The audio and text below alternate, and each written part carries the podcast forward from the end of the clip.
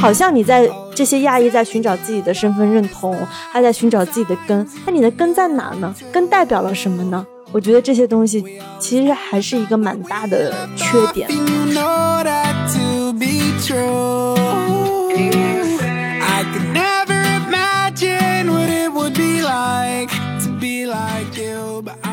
迎收听电影疗养院。大家好，我今天是想拥有一家澳门地下搏斗场的小猪猪。大家好，我是觉得梁朝伟越老越帅的石头姐。那我先问一下，你拥有那家地下的搏斗场之后，你想干嘛呢？赚钱吗？赚钱，然后看不同的帅哥打架。穿衣服吗？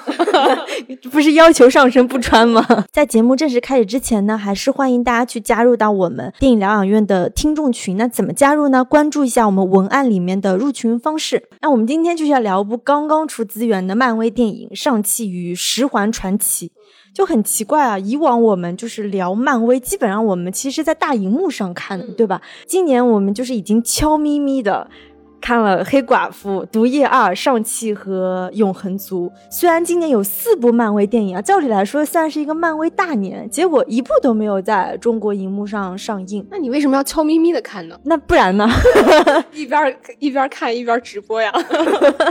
所以就是今年现在只剩下那个《蜘蛛侠：英雄无归》，现在还没有定档，不知道能不能上中国的大荧幕。那这部片子其实它的导演叫德斯汀·克里顿。他是一个美日混血的一个导演，之前比较有名的作品是在二零一三年的时候有一部《少年收容所》，然后那部作品的话是有获得第六十六届洛迦诺国际电影节特别提名奖。然后这个电影的主演其实我觉得是非常华丽的，当然男主角刘思慕可能我们不太熟悉，我确实对他也不太熟悉。然后但是有我自己非常喜欢的梁朝伟，然后也有这两年在整个好莱坞非常就是让人熟悉的这个亚洲面孔奥卡菲娜，他之前有拍过，就是我们之前也聊过这部片子，就二零一八年的有一部。瞒天过海美人计，然后那部电影里面也是集结了好莱坞一线的女明星，对，然后还有一部是二零一八年的《摘金奇缘》，然后那个其实也是一部以整个在美国生活的这个亚裔面孔，其实最终它的背景是落到了新加坡，对，它整个是华人富二代的那种故事吧。然后再到就是二零一一九年的时候，有一部王子异导演的《别告诉他》，然后另外这个电影里面还有演上汽的妹妹徐夏玲的演员叫张梦儿，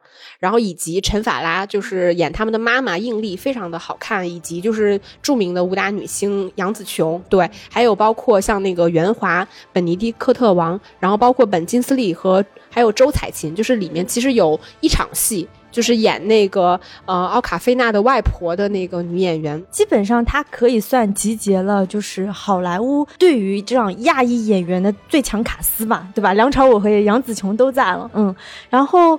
我不知道你知不知道，我今天查到的数据，我特别惊讶。上汽是今年北美票房目前最高的电影，我不知道哎。而且它的烂番茄高达百分之九十二，我就很很难相信，说难道是因为漫威的魅力吗？所以它票房那么高吗？我在想啊，就是我觉得会不会是因为跟这部片子里面它拍摄的整个亚裔的这个生存环境和一些生生活体验，就是在这种主流电影里面其实是比较少见的，或者说比较写实的。有关系呢，但我不确定啊，这个只是我自己一个猜想。漫威在那个复联四之后，它其实是拿下一个就是影史什么票房最高纪录，这样后来不是空窗了两年嘛？今年就回归了这刚刚说的四部电影，但目前真的是上汽的口碑和那票房是非常好的。但是这部电影我是觉得特别讨好中国市场，他想讨好中国市场，但至于有没有做到呢？我觉得这要问各位听众。对，因为这个片子其实从一开始就有一些争议嘛，对吧？就是争议的结论，我们就不给一个什么所谓的结论了。但是这个片子我觉得确实也蛮有意思，因为你如果说他讨好中国观众的话，他甚至最后没有办法在中国上映，对吧？我们只能看资源。这个最后最终的结论，我觉得也是就是结果吧，我觉得也是挺魔幻的。就那你觉得这部片子你看起来整体的感受你喜欢吗？其实我倒觉得中规中矩，我觉得它作为一部漫威电影。它是合格的，但是因为漫威电影之前有很多就是也是珠玉在前，我觉得有很多就是打斗戏呀那些大场面很好看的，那这一部里面其实是只存在于那个大罗这样的一个秘境里面。然后只有一些两条龙对打，还有一些就是那种噬魂的这些小飞鸟等等。我觉得在打斗戏上面是一个比较缺憾的地方。但是因为它作为一部漫威电影，它现在目前就是老的英雄流失去世，对吧？它其实急需一些新的英雄来补充。那他现在选择了一个就是华裔英雄，我觉得漫威也是非常有那个全球市场的这个考量。毕竟他还是想要打造一个，我觉得是复制。黑豹的成功模式，因为黑豹和上汽一样，他们本质上都是属于这种少数群体，但他把这个少数群体给拎出来作为一个英雄的形象，我觉得他应该也是能满足，就是漫威已经拍了这么多白人英雄，就是我觉得他是满足一部分猎奇心理的，对于北美观众，不然为什么票房会这么高呢？难以置信。对，我也觉得他中规中矩吧，就是。不可避免的这个结果，其实也可以猜得到，因为他拍这种少数裔的时候，势必要保守一点，就是这个人物他不能出错，就是他不能有特别多极端的或者是复杂的东西在这个人物身上体现。其实当时黑豹我们也看得出来是这样的。我觉得对于整个漫威来说，无论是上汽还有黑豹，像蚁人，我觉得基本上都属于第第二梯队的，就是超级英雄，所以它整体的配置或者说最终成片，相对而言可能会。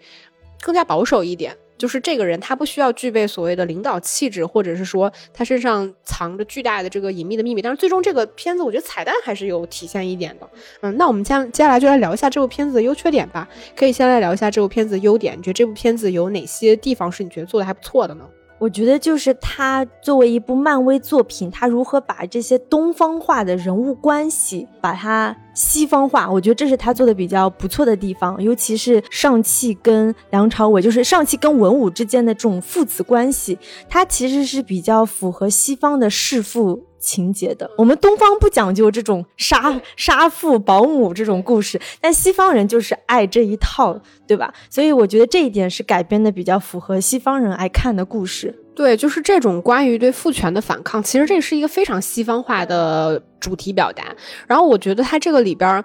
就是我我自己前面有提到，我觉得这个片子其实有一个非常大的优点，是在于其实它的主题本质上内核是在表达一个华裔他去寻求自我身份认同的这么一个旅程，因为像那个里边的上汽，他。其实他是在一个中国传统的这个教育环境里面长大的，然后在他其实青少年岁月，就是那个阶段，其实他是到了美国生活，所以他是在一个西方的语境里面生活。在这个情况里面，他面临的其实就是一个所谓自我身份、然后文化冲突以及自我价值判断的这么一个挑战。其实这个可能是绝大多数在美国或者是西方的这个环境里面生活的华裔他们共同的这个体验。像这个里边奥卡菲娜饰演的 Katy，她其实就是一个。移民二代嘛，对吧？然后他到了美国之后，你能看得到它里面有很多就是关于他们家庭生活的描写，比如他妈就说说啊，应该他算是个移民三代。像他他妈妈是说说你外公从湖南搬到美国来，就不是为了让你去当门童的。他这个里面其实变相传达的一个意思就是，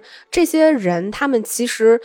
是费尽心力来到了美国，然后希望在这里能够获得更好的生活。所以，当你作为一个比如说移民二代或三代，在这个语境成长起来的时候，其实你会有一部分来自于传统家庭的压力，是你要出人头地。所以我们能看到，无论是上期还是奥卡菲娜，其实他们都算是一个比较优秀的人。比如说，他们能在大学里面拿到很好的学位，但是他们却选择以一种看上去非常废柴的方式在生活，就是这种得过且过，就是其实他是以一种更消极的方式在。在抵抗来自于这种传统语境里面对你出人头地的这种期望，我觉得这个可能是部分怀疑他们所面临的这种文化的冲突，再加上其实像他们这种移民二代或三代，他们其实说实话，从内心深层来看，他关于传统。比如说，从中国传统家庭结构里面带过来的东西，已经变得非常的少了。就是那部分，它并不能成为它价值体系的一个主流。其实他在这个语境里面出生、成长，其实他本质上可能是非常认同自己所在的这个主流文化的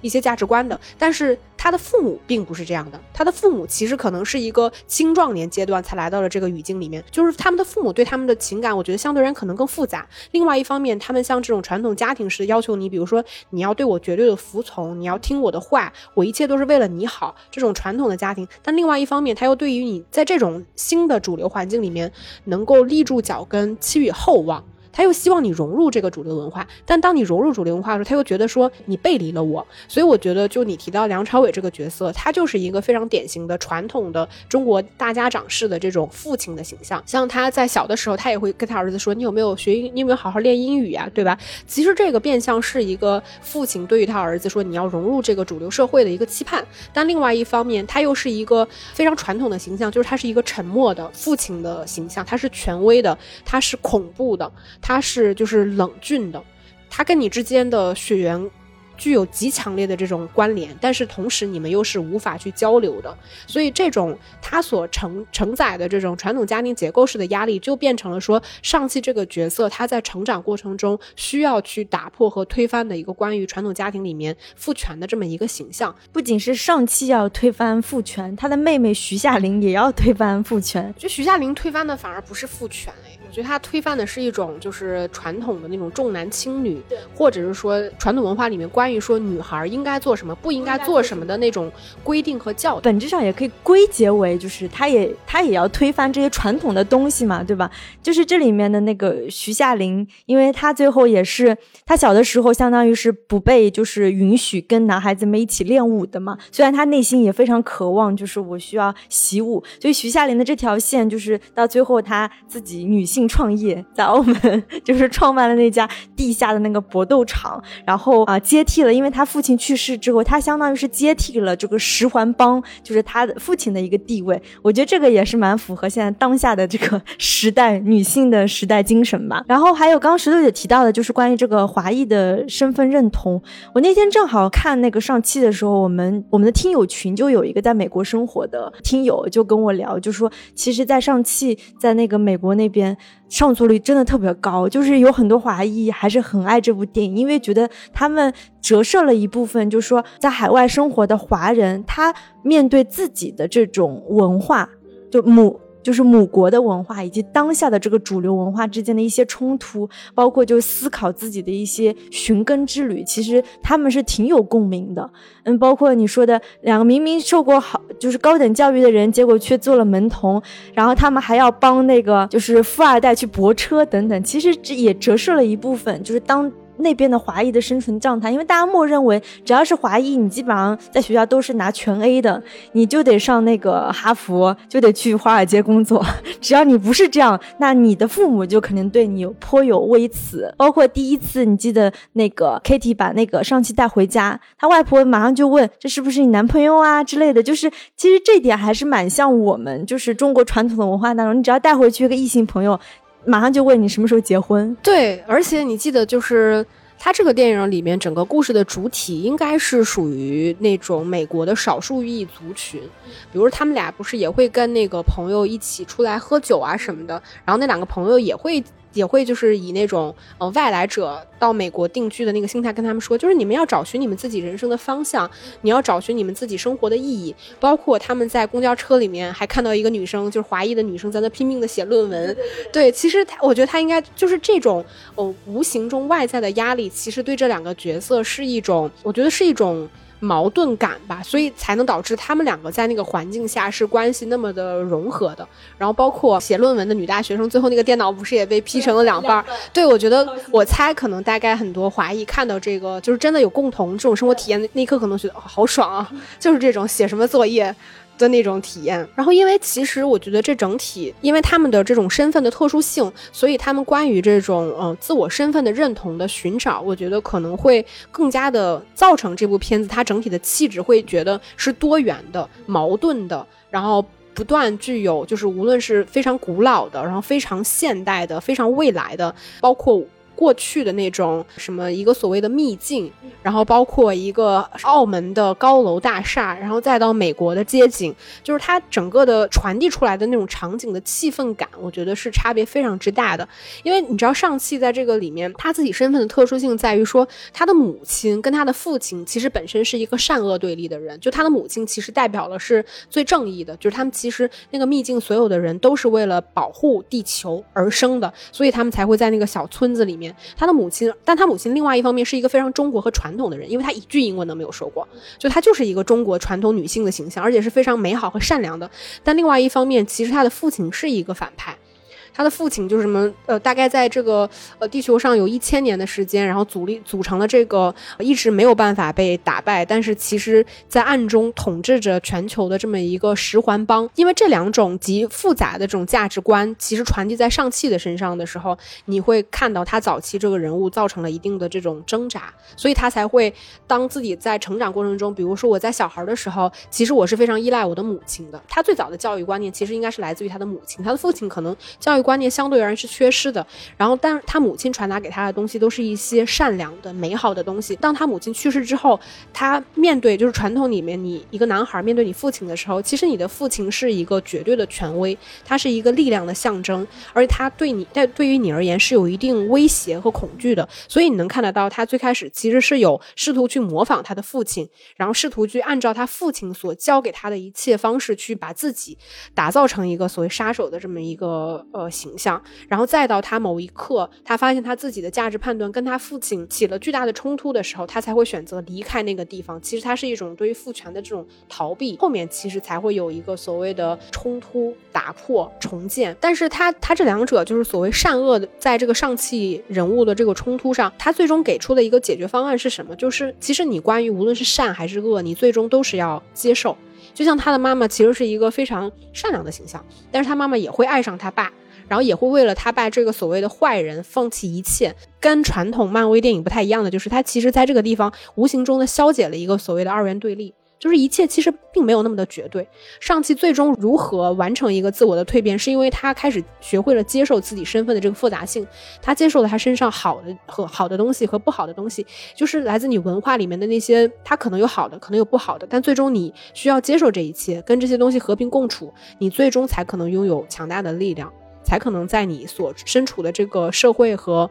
世界里面生存下去，还有就是，我觉得这个电影里面有一点，我自己觉得还蛮微妙的，就是它关于中国的这种传统家庭结构，或者说你也可以说它是一个典型的家传统家庭结构里面的价值判断，是他的母亲其实才承担了这整个家庭的情绪价值，就是父亲或者说男性形象在这个家庭里面的情绪价值几乎为零。就他的父亲跟他的儿女固然有感情，但是他们几乎完全没有任何的交流。尤其是你看这部电影里面，他的父亲跟他的女儿徐夏玲之间交流几乎为零，这一切的东西都是变成了一个默认的东西。而他的母亲作为一个女性，在这个家庭里面才承担了所有情绪价值。她一方面要安慰他的父亲，安抚他的父亲；另外一方面要悉心教导他。自己的一双儿女，但当他母亲这唯一一个能够传递情绪价值的角色去去世了之后，你就能看到这个里边父子之间就几乎没有任何的交流。然后，直到你像你记得那个呃，在结尾的时候，其实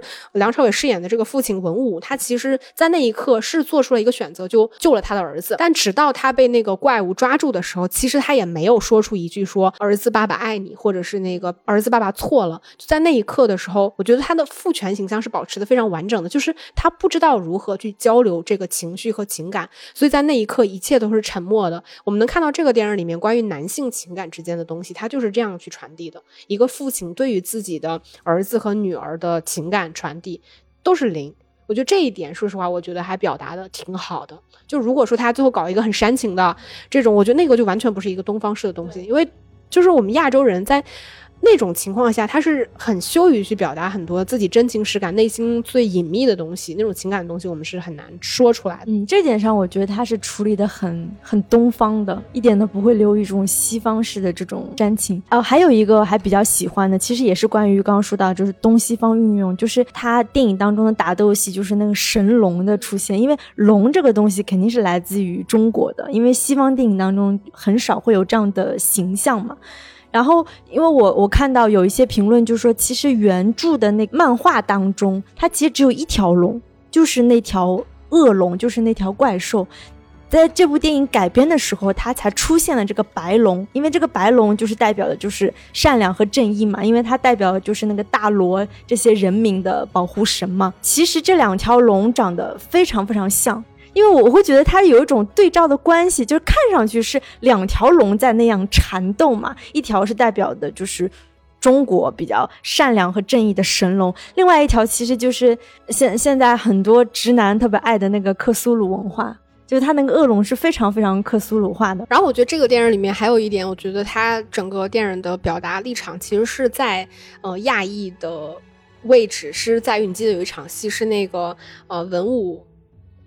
跟他的就是儿女以及那个 k a t i e 吃饭的时候，然后他在那提到说，呃，有一个人冒用他的名字满大人，然后呃说自己是十环什么的，然后当时他也提到了一个一个梗，就是讲说那个呃满大人的音译其实叫 Mandarin，就是这个词原词其实它是有橘子的意思，然后他在那调侃说，没想到一个橘子也能把美国人吓到。他变相的其实也有在侧面嘲讽，就说整个白人对亚洲人的这种恐惧和排斥，就是一个橘子就把你们吓成这样。然后包括这个里边，你记得，我觉得所有的不管这个刘思慕他演的如何啊，这个里边最起码绝大多数的亚裔，当他们说普通话的时候，他们是非常标准的。而且就是不是我们以前看那些就是美国电影里面有很生涩的一堆亚洲的国家，结果他们那个普通话说的非常的难懂，那个口音非常奇怪。那这部电影里面其实他的普通话都很标准，而且虽然说他并没有。塑造出非常多很多元化的这个亚洲人的形象，但是至少我们能看到，就是在美国的这个国土上，它既有很有钱的这个华裔的富二代，然后也有他们这种在给人家泊车的这种门童，就是他还是呈现出来非常多关于这个群体他们在美国生存阶级和现状的一些表达吧。然后我觉得这个电影里面还有一个我自己认为算是优缺点都有。但是有优点的部分是在于打戏的部分，就是其实杨紫琼跟梁朝伟的打戏，我觉得还是很 OK 的。因为这部电影里面，他的武术指导其实是成家班首位外籍成员，叫布拉德利·艾伦指导的。当然，这这位这位武术指导他后来已经去世了。然后，但其实整体他的那个武打，尤其是你记得他们在不同地区的这个武打，我觉得这个部分其实不完全算是优缺点啊。比如说，他们在美国有发生了一段那个算是。公交车上的那种斗戏，就是那个非常紧张的那种追逐，其实那是一个非常漫威的拍法，就漫威就很善于在这种一个类似像孤岛一样的地方，就是一个孤立的。密闭的空间里面发生一个冲突，然后当时是无论是在车上还是个密闭空间里边，它会有大量的这个无辜群众，然后有有好人有坏人，那好人如何在打败坏人的同时能够去挽救这一车人的性命？其实它是一个这样的表达，它这个拍法其实非常的漫威。但是到了下一场戏，他们在那个澳门的那个摩天摩天大厦外面，就是其实是在一个修的那个外面外围的架子里面去打戏的时候，那是一个非常香港电影的。武打动作，它是非常就是拳拳到肉，非常真实的讲究我们这场动作戏的呃紧张感和那种肉搏感的，所以才会有那种就是比如说你顺着杆子上下，然后其实我觉得是很有成龙电影的影子的，它是一种我觉得更偏香港电影的武术动作，然后再到其实他们在秘境里面那场打斗呢，又变成了其实一个像传统对于那种魔幻电影的那种打斗方法，就是。既有真人的这个打斗，又加入了一个怪物的怪物之间的这种打斗感，然后不同的这种体量的打斗方式又融合在一起，其实它同时也是一个算是小型战争场面。就是他，我不能说他做的非常好，但是他确实在武打戏上表现的还是比较丰富的。尤其是我觉得杨紫琼其中不是在有一场戏，她其实跟上汽是有那个打斗的。我觉得杨紫琼传递出来，不愧是真的我们国家最棒的武武打女星之一，就是她所有传递出来的那种力道感，然后那种嗯身姿，我觉得真的非常的好看。至少它同时它能够带起来一片树叶，然后能运用所谓的这种气，就是我觉得这是中国非常中国化的一种武术的精神，就是武打的精神。我们要传递的是一种从内到外的东西，要如何借力，其实这种太极的东西嘛，对吧？然后再到梁朝伟，虽然梁朝伟里面整个的打斗戏，我觉得是比较怎么说比较现代化的，它是一种极具刚强的那种，因为他会借用他的十环，所以他的打斗戏其实是加了很多特效的，但是我我觉得仍然很成立。就是他所传递出来的那种刚强的，借助呃十环魔力呃十环威力的这种打斗戏，你能看得到跟他这个人物形象是很贴合的。他就是一个沉默的、传统的、强硬的这么一个男人，然后他的打斗方式也是这样的，而且就是为数不多的几场打斗戏，我觉得还是很成立、很好看。因为我自己就觉得这部电影的打斗戏就比较不是说不好看，就是也是比较中规中矩嘛。因为大家对漫威的电影。真的就是光武打打斗戏是非常期待的，就一定是那种就是震天撼地什么，就是你知道就是绿巨人、钢铁侠那种感觉的那种打斗。对，那种是打斗，我觉得倒不是武打。嗯那它这个里面算是把武打跟打斗戏融合在一起。我觉得还是有点缺憾吧，就没有说，因为你你要说杨紫琼，当然她打的很好，但她其实那些招式也是比较老套的了。所以我我才说，我觉得不算是很难说是优点还是缺点，就是它整体的这种动作戏，我觉得是比较割裂的。就是再加上确实是中规中矩，而且就说实话，因为作为男主角这样刘思慕，他其实是有几场打斗戏的。就无论是他在美美那个美国街头的那个公交车营救，还是说他在澳门的这个地下赌场里面肉搏，你都觉得没有任何的性魅力。没有让我感受到这个人物他自己独特的那部分，就是关于超级英雄的那种吸引感，我觉得没有啊。但这是缺点，我们后面再聊。我们还继续聊优点。还有一个也不能算是优点还是缺点吧，就是回到就是梁朝伟饰演的这个文武这个角色身上，其实这个角色是有很多争议的，因为最早。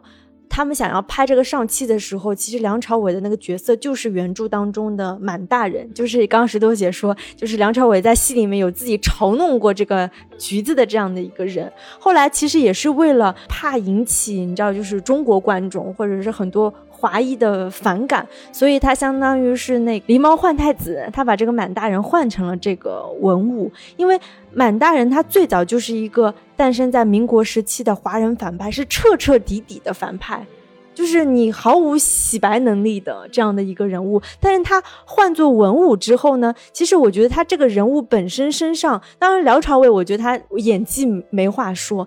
他演出了就是你想他生活了一千多年，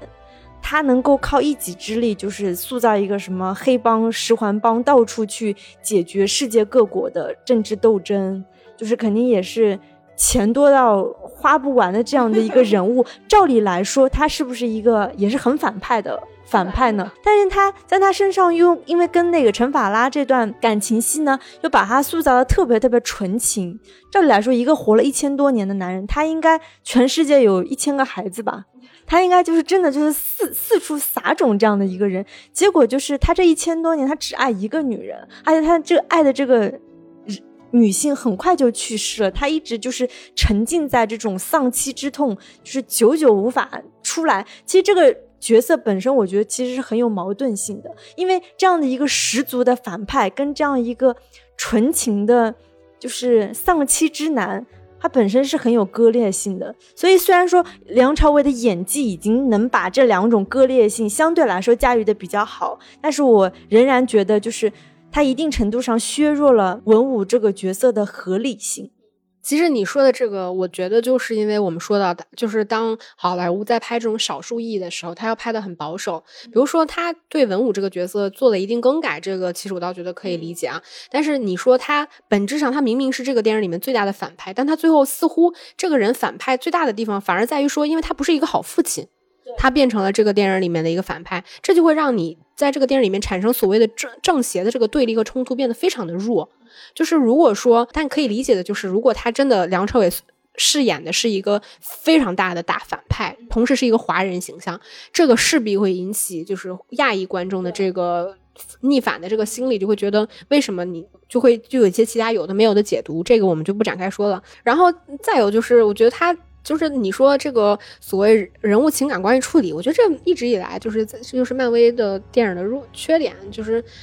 他没有办法做到非常丰富的、饱满的这个人物情感关系，无论是说夫妻感情，还是这种父子父女感情，甚至是说呃母子母女的感情，相对而言处理都是比较粗糙。它是一些非常呃巧。表层的东西就是我们两我们一家四口跳跳跳舞毯呀，什么睡睡觉之前我在沙发上冲你微微一笑啊，然后或者是妈妈临死之前跟你说你是这个世界上最棒的孩子，什么你要承担起我们家庭的重任，这些东西就能变成这些主人公他们的整个内心自驱力的核心来源，这肯定是经不起推敲的。但是我我老觉得这些情感的部分在这些电影里面就没有那么的值得去深深究，因为它它肯定不是重点嘛。然后我觉得还有一。个呃，算是我觉得现在大家看漫威的电影，就我自己的体验，因为我本身不是漫威漫画的粉丝，然后看漫威的电影的时候，我就觉得大家现在看这些电影的时候，有一有一个乐趣的来源，就变成了说这个电影不管好不好看，只要这个电影里面塞的彩蛋足够多，找彩蛋的过程就变成了我看这个电影的乐趣之一，也能变成我去跟别人谈这个电影的谈资之一。就它有点，我觉得会把观众的这个视觉焦点混淆掉，就是因为他的宇宙足够庞杂嘛。比如说他的漫画有那么多几十年，那么多个人物，然后他的电影里面这些角色穿场来穿场去，然后各种关联，就会让你在其中有这种寻宝的乐趣。然后你知道，在这部电影里面，我觉得它也是成立的。这个电影里面有那个本金斯利饰演了一个就是演员嘛，看上去非常奇怪的，被他爸文武关在那个地下。其实本金斯利就是在《钢铁侠三》里面饰演的那个饰演满大人的这个角色，然后再加上他当时那个满大人本身就是一个傀儡嘛，然后再到其实他这个里边讲说我只是一个演员，对吧？就是其实映照映照到他那个里边说我是一个傀儡的这种表达，然后再加上这个电影里面，你记得有一个他们在公交车上有一个在那做视频直播的哥们儿。这哥们儿其实就是在那个蜘蛛侠英雄归来里边儿跟小蜘蛛说：“哎，你翻个跟头。”然后小蜘蛛翻个跟头，那个那个哥们儿就是他有会他会有这些人物的串场，然后包括这个里边还有那个王和憎恶。然后这个憎恶其实是在那个无敌浩克里边，嗯，蒂姆罗斯原来饰演过，但是他其实已经很久没有在大荧幕出现过了。然后这次其实也是有出现。嗯，还有就是这部电影里面，它有一些彩蛋，就是在彩蛋的那个部分里边，它有提到就是他们那个十环，这个十环到底是个什么东西？嗯，因为里那个彩蛋，我觉得可能传递的信息相对而言更多，因为它除了有我们熟悉的那些像惊奇队长、像绿巨人出现了之外，然后它有提到说这个十环应该是因为漫威的第二个宇宙，呃，第二个十年其实它布局的是一个多元宇宙嘛，然后它有提到说这个十环不可能在地球上只存在了。这个一千年，而且像惊奇队长在这个宇宙间见过这么多世面的人，他也不知道这个东西是从哪儿来的。以及这个里面提到的那个噬魂怪，其实它也是来自于另外一个维度、另外一个宇宙的生物，但具体它是从哪儿来的，在这部电影里面，其实它也并没有交代的非常清楚。对，大家看电影的时候，就是自觉的会去找那个彩蛋。我看到那个王出现的时候，就是他画着那个圈圈进来的时候，你还是觉得啊，这老朋友就是又来了啊。加上王本来就是亚裔面孔。所以他出现在这部电影里，其实真的还还蛮合理的。现在就是我们来聊一下这部电影的缺点吧。刚刚就是缺点，我有说到就是关于梁朝伟这个文武的身份嘛。还有一个就是我我觉得这部电影当中，就可能真的是因为漫威现在毕竟中国是全球第一大票仓，所以他面对中国这个区域的时候，他就变得特别缩手缩脚。你说像大罗这样一个地方，它是一个秘境，没错，它可能是多元空间当中，因为本身进入那个大罗那个地方就很复杂，对吧？还需要那个找一个什么特定的通道等等。但是某种意义上，它其实指代的是这些人物的一个家园，上期的家，对吧？或者徐佳玲的家，他的母亲的家等等，本身就是它不是一个真实的这种。地理和政治坐标，它某种意义上，我觉得他有把中国架空。虽然他拍黑豹的时候，黑豹的那个瓦瓦坎达，它也是一个虚构的地方，对吧？它其实也也真是不真实不存在。但是毕竟黑豹他还去参加联合国的，就是瓦坎达这个地方，它是可以有自己真正的政治意义在的。但是他不敢去这样处理大罗这个地方，他根本也不敢。真正去提中国什么什么东西，包括他徐霞林开赌场，他也只能开在澳门，对吧？所以我觉得这个就是他他有很很避重就轻在处理这些东西，他就把很多东西给给架空了。架空了之后呢，我觉得中国观众某种意义上他就很难有代入感，就是好像你在这些亚裔在寻找自己的身份认同，他在寻找自己的根，那你的根在哪呢？根代表了什么呢？我觉得这些东西。其实还是一个蛮大的缺点。我觉得你这一点说的真的太好了，就是你要没说，我还真的没有意识到这一点。就是，对，因为它它难点其实它不光是在面对中国观众，比如说这个电影它要在美国上映的，如果你真的，比如说你在，因为中美的政治关系确实会有一些紧张的部分，如果你真的在这个里面把中国的整个地缘处理的非常清晰，同时在政。在国际政治环境上，他到底是要有话语权还是没有话语权，对吧？他就会变成一一个极具敏感的事情。因为这个电影，我听说上映之后，就是也会美国的观众觉得讨好中国的观众，中国的观众又又不这么认为，所以他会陷入一个两难的境地。那最终，其实我们在这个电影里面仍然看到了这个部分，他在处理这个。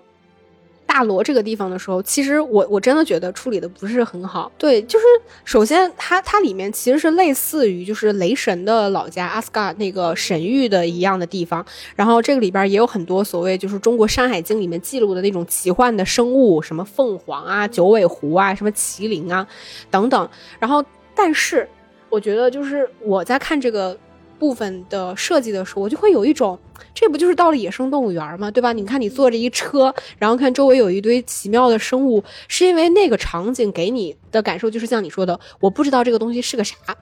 我不知道它跟我的关联性到底是什么，而且它塑造的也并没有打造出一种更加宏大的东西，而且就是我觉得美国在处理这种呃少数意义。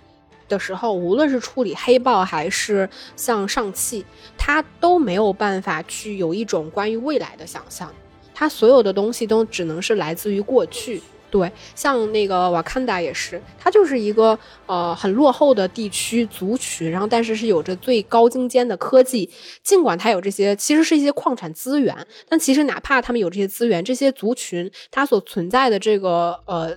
部落结构。它仍然是传统的，比如说要有一个国王，然后要有王后，然后一群人是忠诚的，然后有多个部落之间的这种冲突，它其实是一种非常，呃，关于这个你陌生领域的一种最保守的团体结构的想象。然后像这个秘境其实也是一样，就是大罗秘境其实也是一样的，它看上去其实就是一个我们所谓的世外桃源，它的格局甚至都非常的小，那个地方感觉就是非常的局促。然后整个，嗯，整个那个秘境的，呃，群体的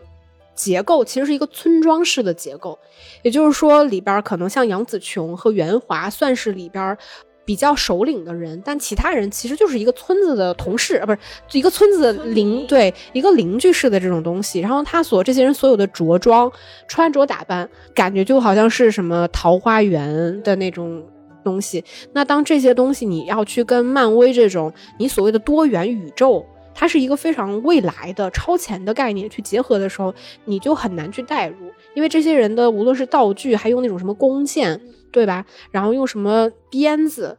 匕首这种东西，你会觉得好落后啊。对吧？他就没有办法，在我看了那么多的漫威电影之后，你让我去看这样一种一种非常属于古典式的这种传统想象里面结构的这种打斗戏，还让我觉得惊心动魄，其实是比较难的。你像那个王坎达，他还有他这个资源，他为什么能去那个联合国？是因为他们国家的那个资源，他是可以去拯救世界的。就是再怎么样，那个闭塞的瓦坎达，他可以用他的资源去连接世界。那大罗呢？大罗啥都没有，你拿那个鞭子，说不定你出去不就没有？他不是出去就没有魔法了吗？所以它本身就是一个纯封闭的世界。你怎么能跟整个漫威的多元宇宙其他人物，或者是未来从这个村子里，哪怕是一一把匕首产生一种连接？我觉得基本上大罗可能就是这部电影出现一下之后，可能不太可能再有连接，因为它连接性太弱了。因为它设计的那个大罗其实就是一个出入口，然后就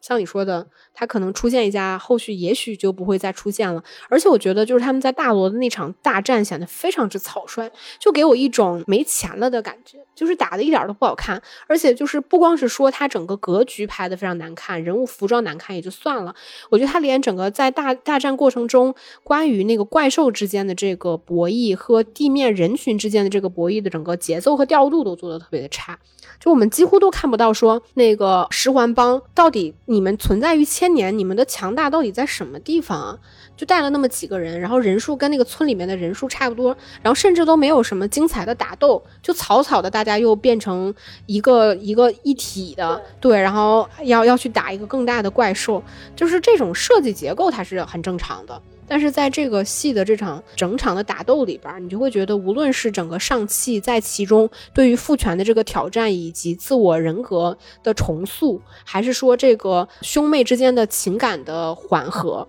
然后甚至是说这个男女主角就是奥卡菲娜跟上汽两个人之间若有似无的这个情感的变化，都处理的很差，就是非常之潦草。就是你既看不到打斗戏的魅力，也看不到情感的动人之处，对，甚至就是你知道我在看到那场就是上汽就他妹妹就是徐佳玲就跟他说你你松手吧，然后他说我我绝对不不会再松手。但那一刻，说实话，他做的那个两难的选择是不成立的。就是另外一方面是他的妹妹，对吧？另外一方面看上去是那个什么大龙，但他其实对那个大龙是没有什么能力的，因为那一刻是马上不是那条白龙的所谓的魂都要被吸吸完了，他那一刻其实也并没有什么真正所谓的二元的对立和选择。他都不成立，反而那一刻，当他选择他妹妹的时候，我还觉得你作为一个超级英雄，你怎么这颗格局这么小？反正那场戏我真的觉得很难看。就是当你观众所有在前面堆砌的那种情绪和期待，到了这个高潮的时候，你没有办法翻上去，反而草草处理的时候，我就觉得没有抬上去。然后还有，我觉得这个电影里面的一些缺点，就是我我真的对这个男主角很无感。就是刘思慕，就是我觉得他，然后就我前面提到的，就我觉得他他作为一个超级英雄，他没有个人魅力就算了，但我觉得他主要是演技也很烂。尤其是当他和梁朝伟一起演戏的时候，真的觉得太尬了，就是感觉两个人完全不是同一个次元。因为梁朝伟他只要站在那儿，然后他的演技他不需要多说什么话，你看他的眼神，你就会能感受到他在其中所有的，无论是隐忍也好，或者是那种看着儿子似笑非笑的那种眼神也好，这个男人的深沉、心机、城府，我觉得他多多少少都是成立的。但是刘思慕呢，他就是首先他演技很烂。然后再有就是，他整个外形就是怎么你也想象不到，他我确实想象不到他是梁朝伟的儿子，真的，就是我我看的时候在想说，梁朝伟和他老婆陈法拉都是浓眉大眼的，然后这两个孩子都是单眼皮，嗯，对吧？然后虽然说我我我认为刘思慕这个角色就是选这个演员，他是有他的合理性的，因为他可能更符合一个真实的普通的亚裔的形象，就是他就是一个沉默的普通的呃男性。然后那有一个小人物所谓的逆袭到一个所谓超级英雄的个人成长，但是说实话，我觉得作为超级英雄，他是需要平衡的。你普通的时候你要普通，但是当你作为超级英雄的时候，你要有巨大的这种人格和这种领袖的魅力，我觉得都要有。但他完全都没有展现出来，而且因为这个角色过于的单薄，所以我们能看到这个电影里面他的主线一直是多元往下并的。比如说有他和他的妹妹，还有那个呃奥卡菲娜三个人。才能够撑起来这整个所谓的从小人物到挑战巨大的这个邪恶，以及自己的这个转变，因为他在中间没有什么所谓的人物弧光，或者是说能让观众把对于他的这个期待或者是人物转变过得巨大心理满足的部分没有，所以还需要他的妹妹来承担一部分，就是我关于女性的自我束缚，跟我摆脱之后，我女性当我想要继承我副业的时候，你如果不让我继承，我就自己创立我一番自己的事业，或者说你从小不让我。去参与你们的那种训练和打斗，那等你死了之后，我继承你的十环帮之后，我就坐在那儿看这些人去打斗的时候的那种感受。他需要这些东西去补充才能够成立。包括这里面奥卡菲娜，其实在整个战斗的关键环节是他自己射出来的那一箭。就这些东西，按理来说，其实他可能更应该集中在所谓主角的部分。但是真正到这个矛盾的焦点的时候，反而这一切是由那个白龙，由奥卡菲娜，由他妹妹和上期。自己四个人完成了这一切的这种剧情的推动，其实是很累的，就是证明因为你翻不上去。其实关于选角，我觉得这部电影也是有蛮多争议的。刘思慕的确是我记得有一场他跟那个梁朝伟同框，其他啥演技我也不说了，就这个头的比例。真的，我第一次觉得梁朝伟的头这么小，脸这么小。那刘思慕真的是他的两倍宽。你想大荧幕上这一两个人同框，所以说选角，我觉得这也反映了就是说美国人他对于亚裔形象的刻板印象。真的，他们可能比如说你同样你说是小人物什么，就是荷兰弟呀，荷兰弟不就也是美国街头就普普通玩着滑板的小男孩嘛，不也选被选成就是蜘蛛侠了吗？那你为什么不能选一个类似的？就是你也可以是美国街头很普通的亚裔男孩，但也不一定是刘思慕长那个样子，起码也是一个什么易烊千玺那样 长那样的亚裔小男孩吧？就是我觉得真的是刻板印象。还有奥卡菲娜，其实奥卡菲娜在美国现在已经是真的蛮红的，就是喜剧演员，但是就因为她的形象，这就被中国人现在骂到体无完肤。他们觉得。R H 就很多矛头其实指向那个奥卡菲娜的，他们觉得你为什么选这样的亚洲的女性角色？你是在啊，我们吗？对，真的，我我我看到这些评论的时候，我都震惊了，因为人家本来也蛮红的，喜剧又演得好，就顺便就找他演了，可能没没有想到会引起就是就是大洋彼岸的我们有这么多就是反感之词，他们可能觉得都得选那个刘亦菲那样的花木兰的那个亚裔女性角色，可能才满足这边。男性们的审美，但是你要这么说，其实你不得不说，比如说迪士尼当时不论就是刘亦菲那个版本拍的怎么样，最终大家对于刘亦菲去饰演。这个花木兰是没有什么特别大的争议的，至少在国内，其实我们没有什么特别大的争议。但是你这么一说的话，我觉得也跟漫威要去处理这种超级英雄选角的时候的一个平衡感。比如说，他如果选一个跟，因为我我当时在看那个刘思慕打斗的时候，我就想到为什么人家雷神、美国队长当他们裸露上身的时候，你会感受到强烈的雄性荷尔蒙。但是你想想，如果刘思慕他也选择了一个就是非常高大。英猛、英俊、勇猛的一个亚洲的形象，他在美国的电影大荧幕上搬上去的时候，会不会让主流的美国观众觉得受到了冲突和威胁？比如说吴彦祖呢？我现在年纪有点大，我的意思就是，可能你往选角往吴彦祖的年轻版这样的一个亚裔角色去选角呢？我不好说，但是我我自己第一个感觉就是，因为他刘思慕其实当他脱掉上衣之后，他还是一个很雄壮的这么一个男性，就很多肌肉的那一种，但是他确实不是非常的高大。确实不是非常的就是极具那种极具雄性的那种，我觉得是挑战感，就是那种威胁感，你知道吗？就是雄性和雄性之间那种东西，我觉得他这方面反而处理的很弱。所以像你说的，如果他选择一个很瘦弱或者是什么，那我觉得可能我们又会觉得说，你这个为什么亚洲人就是这么瘦弱的呢？对吧？这个中间也会有矛盾。然后再有你说的奥卡菲娜这个角色，其实我你让你一说到那儿，我想到记得黑豹里边的男女主角其实也并没有很好看。我觉得这个也也合理，就是站在漫威去选角的立场上，因为我我不太清楚啊。我觉得他们在选择亚裔的演员的时候，可能首先审美上会有一些差别，再有像你说的会有一些刻板印象，再有其实选择一些特别美艳的形象也未必是一个好的选择。所以你说有什么更好的选项，咱们也不知道。我觉得这个这中间是一个巨大的就是矛盾点。我还是回到，就是为什么上期在美国的票房这么高，烂番茄新鲜度那么高？我昨天我也是翻那个外网，就说现在那个美国的影评人啊，就跟当时他们评黑豹一样，都得评五颗星。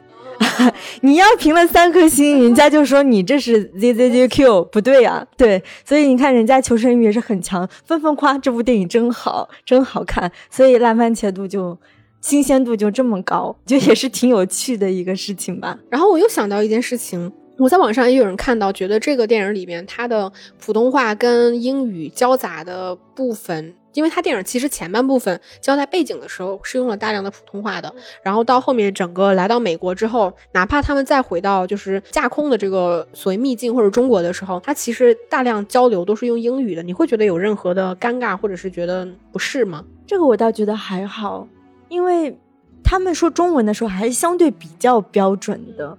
包括他们一开始出现的那些，比如说什么大罗啊之类，他们是架空的这种区域，所以他们去说中文是合理的。当他们回到美国本土的时候，说英文才是更加合理的。我觉得还好，而且我觉得他一定是前面说那么多中文，也是为了讨好中国观众啊。行，那我们今天这期节目就差不多到这里。然后关于上汽，还有今年就是没有在大荧幕上跟大家见面的几部漫威电影，如果大家有想聊的，也欢迎给我们留言。那我们今天节目就。到这里了，拜拜，拜拜。